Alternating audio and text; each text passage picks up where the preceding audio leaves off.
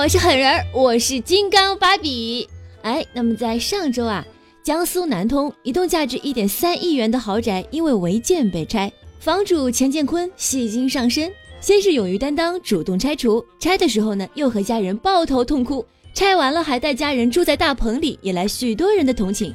结果钱建坤今天被爆出是两家保健品公司的老板，多次涉嫌传销诈骗，推出的产品号称神仙水。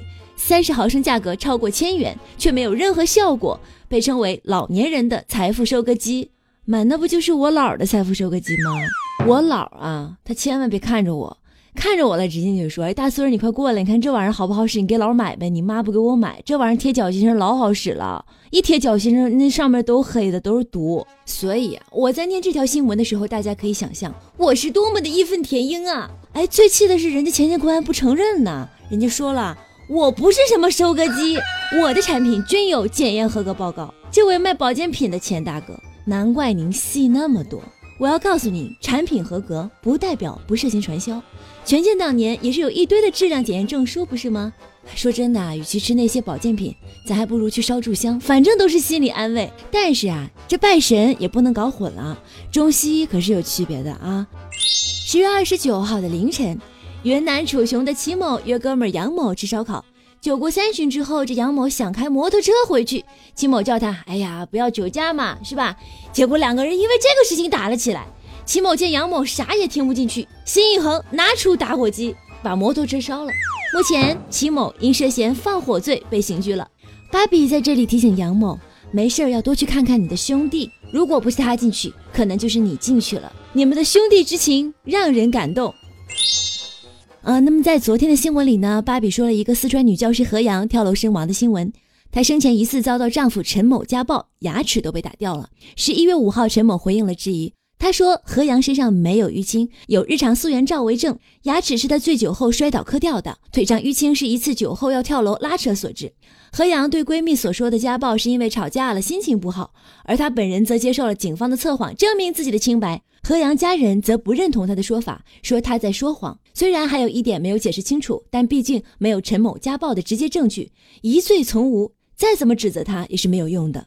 哎呀，还是我妈说的对呀，找对象呢还得谨慎，你瞎找那指定有后果，那我不能瞎找。我指定就在你们中间找了，谁夸我夸的最狠，那我就可能最狠的霍霍了。我是狠人，我是金刚芭比。哎，接下来的新闻呢，来自东北的啊。十一月四日，吉林白城一女子包下全城的出租车顶灯，喊男友回来结婚。小亮啊，回来吧，我妈同意了，彩礼不要了。要不是后边有附带的联系方式，我还以为这是广告呢。这出租车司机倒是挺开心的啊，赚外快了啊。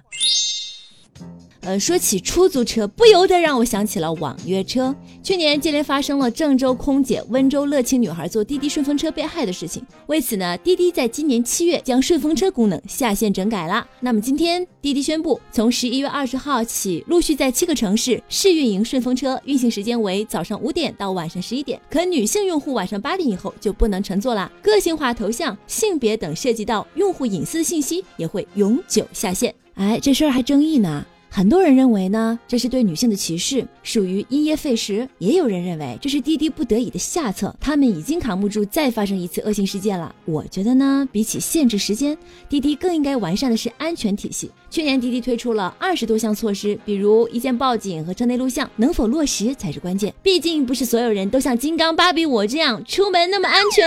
还有你说那有些人就在那矫情矫情，啊，说这是对我们女性的歧视。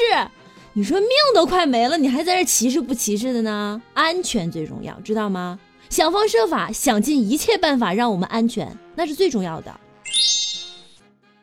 说起安全，可有人竟然为了清静伤害自己。比如说现在的我，这七大姑八大姨天天发链接轰炸我，让我给他砍价，就为了买个锅和鞋垫啥的。我呀，直接买给他们得了，让我清静清静行吗？你们可饶了我吧。真的砍不动了。哎，这王思聪啊，最近也不清静。十一月四号，王思聪被法院列为被执行人，如果不在规定时间内还完一点五亿元，就要上老赖名单啦。至今他名下冻结的股权已经超过八千四百四十五万元。再联想到前段时间他微博设置了仅半年可见，真是让人浮想联翩啊！这罗永浩可是喜极而泣了啊，终于有队友了！哎，行了行了，都解散了吧？一点五亿个小目标而已，算个啥事儿？我是温柔可人的狠人金刚芭比啊，今天呢就先到这了，挂了吧？哎，挂了挂了挂了，哎哎哎哎哎哎，挂不挂？